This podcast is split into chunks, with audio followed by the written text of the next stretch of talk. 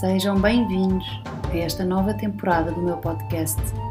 O meu nome é Sandra e sou fundadora da Empower.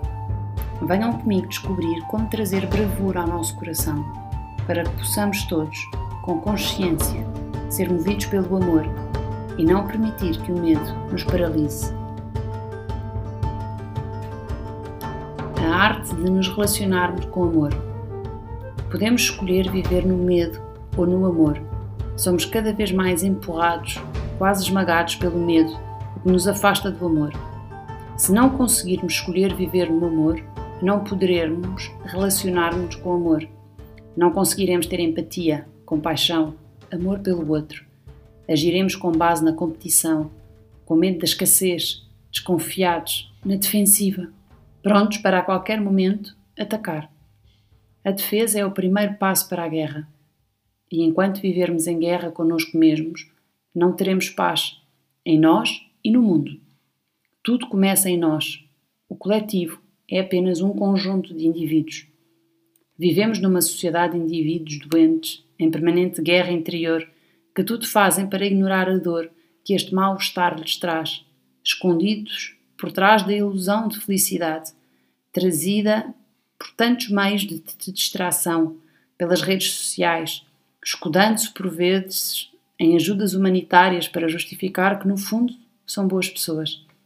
Vivemos numa sociedade de pessoas sem bravura, iludidas, sem audácia de olhar para as próprias feridas, para acolher a própria sombra, para passar pela dor, para poder curar. Temos imenso medo de tudo. Temos imenso medo da dor.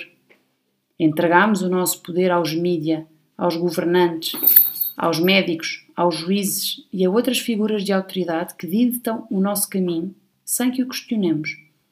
Existe dor e muitas vezes ela é a nossa maior luz. Não podemos evitá-la, apenas arranjar ferramentas dentro de nós que nos façam lidar com ela de forma honesta. Amar-nos é também amar a nossa dor, o nosso lado que não queremos ver, apenas quando conseguiremos aceitar-nos tal como somos poderemos aceitar e amar o outro tal como ele é, com a sua parte luz e com a sua sombra. Teremos mais compaixão e empatia para ver que diante de nós está um ser humano igual a nós. Requer humildade. Os relacionamentos são para mim o melhor da vida em todos os sentidos.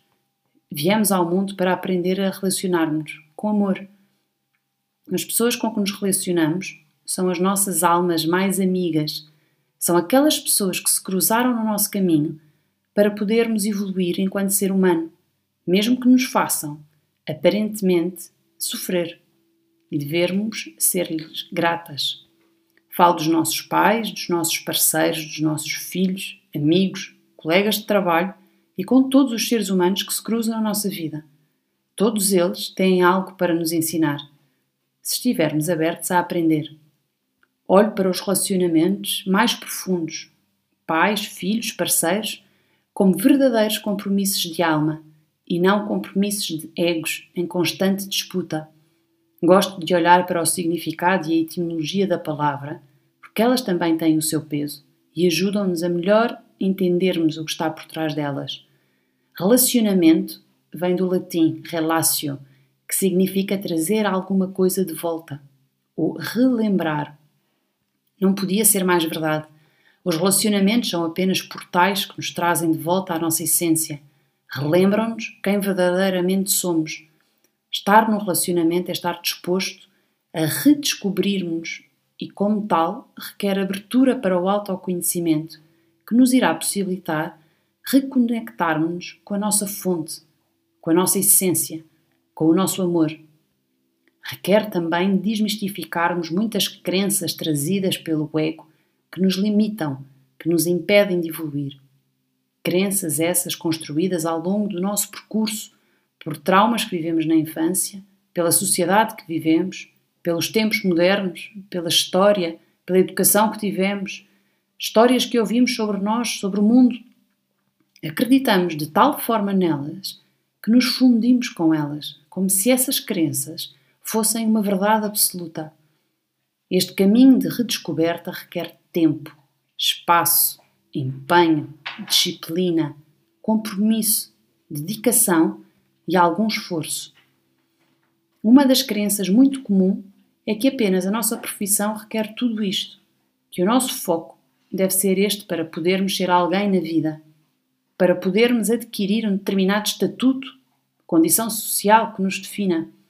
E este é apenas um papel que desempenhamos, não é quem verdadeiramente somos. Devemos voltar a olhar para as nossas prioridades e perceber onde queremos colocar o nosso foco e a nossa energia. Devemos ser menos exigentes conosco e perceber que a nossa energia deve ser renovada.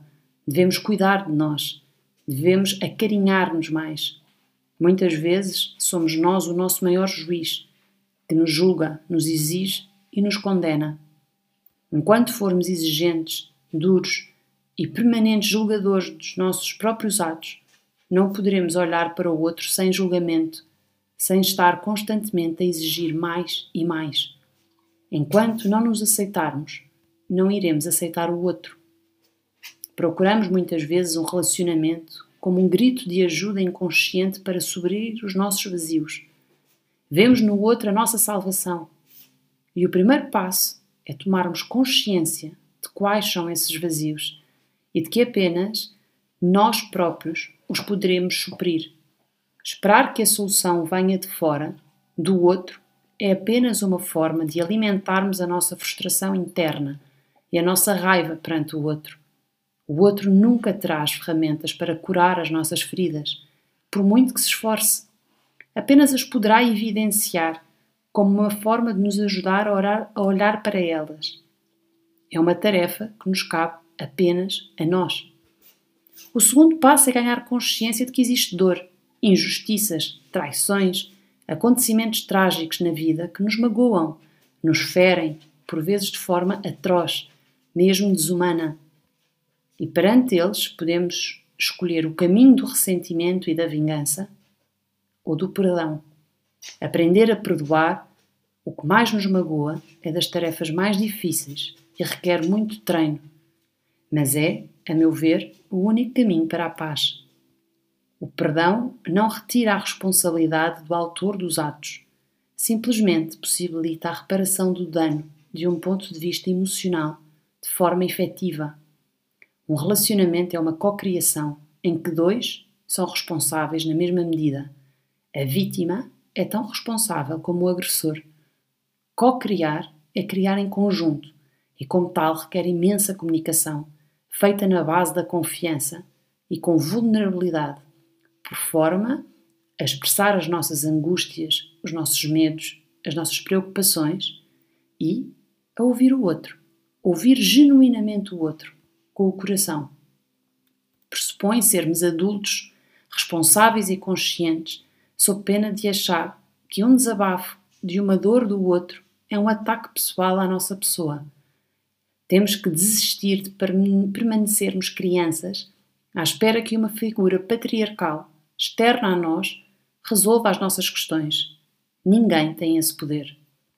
A justiça, os juízes, os tribunais, as leis são elementos muitas vezes necessários para nos ajudar a ter consciência de quais os critérios objetivos para aferir responsabilidades inerentes a cada situação. Achar que é através dela que vamos dirimir o conflito é pura ilusão.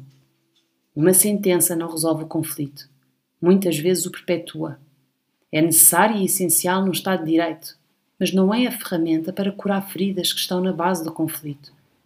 É tempo da justiça se pôr ao serviço do amor. É tempo da justiça devolver o poder a quem efetivamente o deve ter. É tempo da justiça criar mecanismos de reparação efetiva do dano. É tempo da justiça se aliar à terapia, essencialmente quando estão em causa relacionamentos familiares conflito pode ser visto como uma oportunidade de crescimento e evolução, se for bem conduzido. A paz nas relações e no mundo só poderá ser alcançada quando cada um de nós estiver inteiro e empoderado. É tempo, aqui e agora, de baixar as armas contra o outro e de olharmos para nós próprios, assumindo a responsabilidade por aquilo que estamos a criar. Tudo começa e acaba em nós.